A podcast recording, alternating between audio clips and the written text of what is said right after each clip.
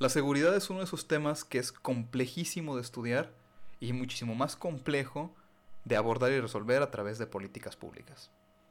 Raúl Cepeda Gil tiene un ensayo magnífico, donde aborda siete perspectivas teóricas que ayudan a entender cuáles son los factores que incentivan la inseguridad.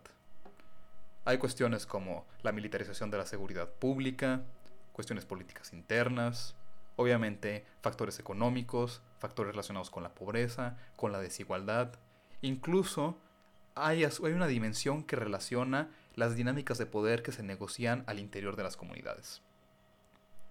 En fin, hay bastantes modos de tratar de acercarnos al problema. En este podcast yo quiero abordar una de esas perspectivas, que me pareció bastante interesante, porque creo que explica un poco la dinámica que va incentivando eh, a que se cometan crímenes, y no solamente en regiones particulares, sino en todo el país, porque es una condición estructural compartida. Esta es la perspectiva de la impunidad. La impunidad se entiende como el número de delitos que se quedan sin investigación y sin sentencia por año. Creo que es este, un concepto muy simple, pero que tiene implicaciones de envergadura para la seguridad de los mexicanos. La impunidad es un tema importante porque genera incentivos para el crimen. ¿Y cómo lo hace? Si los ciudadanos, si la población en general, ve que no existen consecuencias por cometer actos criminales, entonces tiene más incentivos para hacerlo. Al fin y al cabo, no hay costos asociados con el cometer un delito y pues, los beneficios pueden enlistarse dependiendo de lo que ellos consideren que será su recompensa. Entonces, el delito es una conducta que no tiene costos altos, pero que les puede generar ciertas recompensas. Ok, hasta aquí tiene sentido. La impunidad incentiva el crimen porque reduce los costos de cometer el crimen. Pero hay un asunto de reforzamiento. Si se cometen los crímenes y empiezan a aumentar los crímenes, las capacidades técnicas, humanas y presupuestarias de la Fiscalía no dan para resolver el número de delitos que se están cometiendo año con año. Aumenta la impunidad, en otras palabras. Y esto significa que se refuerza esta noción de que cometer crímenes no tiene costo. Porque si la impunidad está alta y además hay una sobrecarga para las instituciones de investigación, de seguridad y de justicia, en la práctica no hay justicia. Esto no es nada más una explicación filosófica, metafísica de lo que está pasando. De hecho es algo que tiene investigación, evidencia académica por detrás. Edgardo Buscaglia ha publicado varios papers donde ha encontrado una correlación significativa entre el nivel de impunidad y los delitos de alto y bajo impacto cometidos por año. En otras palabras, mientras más alto estás en la parte de impunidad, más alto también estás en la parte de delitos de alto y bajo impacto. Pero ¿cómo se traduce esto? Ya hablamos de papers, hablamos de evidencia, de investigaciones, de un señor con un apellido chistoso. Pero esto no nos dice nada de qué es lo que pasa en tierra. Bueno, en tierra, por ejemplo, si ustedes son del estado de Colima, resulta que han vivido los últimos tres años en una perspectiva donde uno de cada 32 colimenses es víctima de delito al año. Es decir, en los últimos tres años, tres de sus compañeros de secundaria fueron víctimas de un delito. Y de seguir la tendencia, este año, otro de sus compañeros, tal vez ustedes, va a ser víctima de un delito es el panorama de la justicia en Colima. Que creo que no está tan mal. Me imagino que debe haber estados, debe haber municipios donde la, donde la distribución de crímenes per cápita sea mucho más alta. Es decir, el número de víctimas entre la población.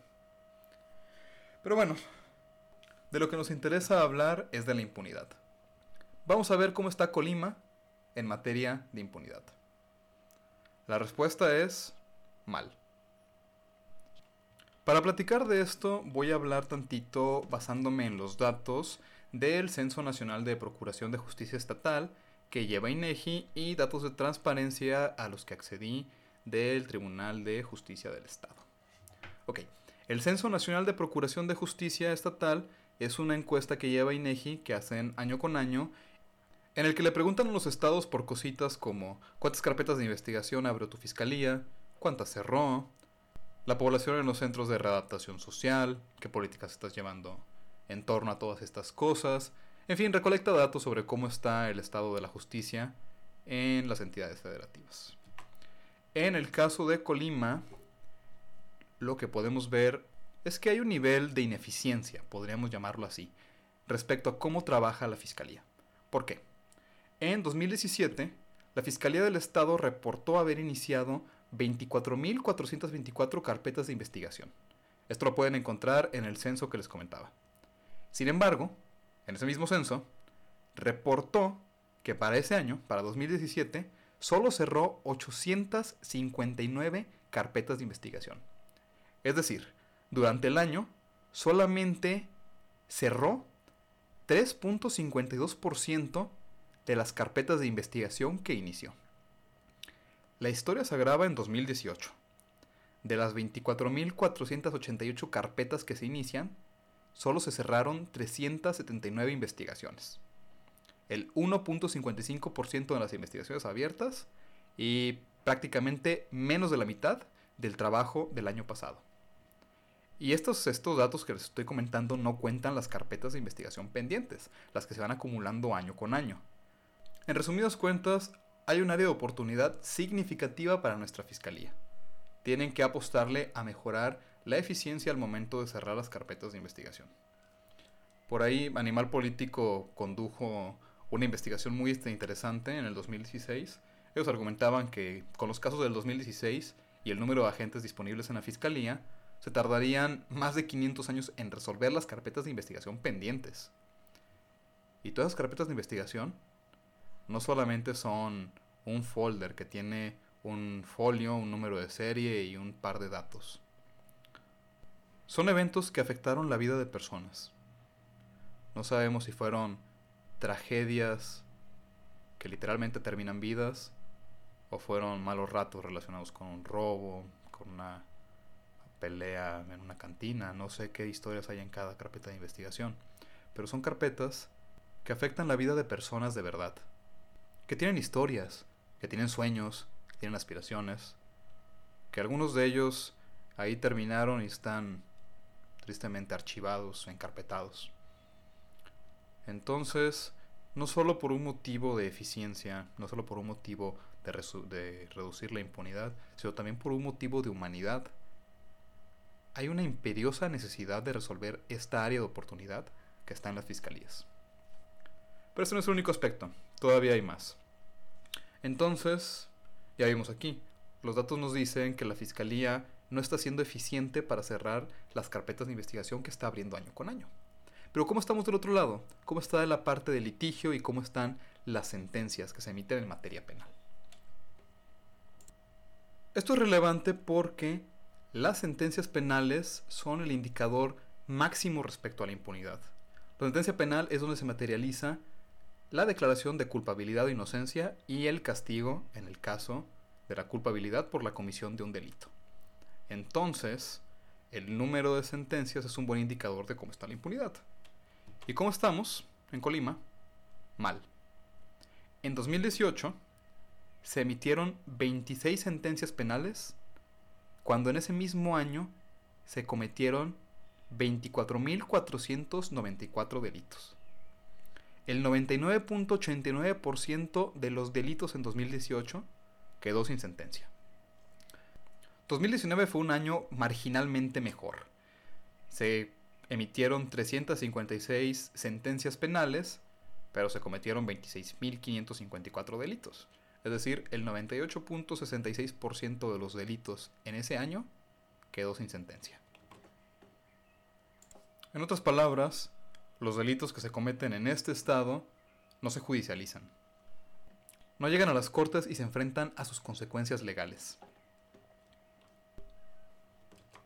Sin duda el tema es muy complejo, y me queda en claro que la investigación y los juicios llevan su tiempo. Sin embargo, en las condiciones actuales, esta lentitud va a ser un agravante terrible del problema. El panorama actual crea alicientes para el crimen. Esto ya lo vimos con la relación que existe entre la impunidad y la comisión de delitos. Entonces, la baja eficiencia de las pocas sentencias son parte de la impunidad. Significa que los delitos no se enfrentan a sus castigos respectivos y además este, son un factor que genera una sobrecarga de trabajo para las instituciones por lo que no pueden atender los problemas en lo particular y se va generando esta y se va generando esta espiral perversa en la que no hay costos, no hay consecuencias por cometer delitos. Tenemos que llegar a la pregunta, ¿qué es lo que se tiene que hacer? Ahí me queda en claro que la respuesta que no queremos es que las fiscalías y las cortes empiecen a trabajar a marchas forzadas y estén encarcelando gente. Esa no es la solución porque si empiezan a relajar los criterios para estar en que dando gusto mediante sentencias, va a salirnos más caro el caldo que las albóndigas. Lo que sí se debe hacer, lo que es una propuesta viable, es una propuesta, me parece un tanto en el rubro de lo técnico, es entrarle primero a aumentar la inversión y a poner el dinero a trabajar. Una realidad que no nada más es de Colima, sino de todo el país, es que el personal policial y de fiscalías está mal pagado, mal equipado y no recibe la capacitación adecuada para cumplir sus labores.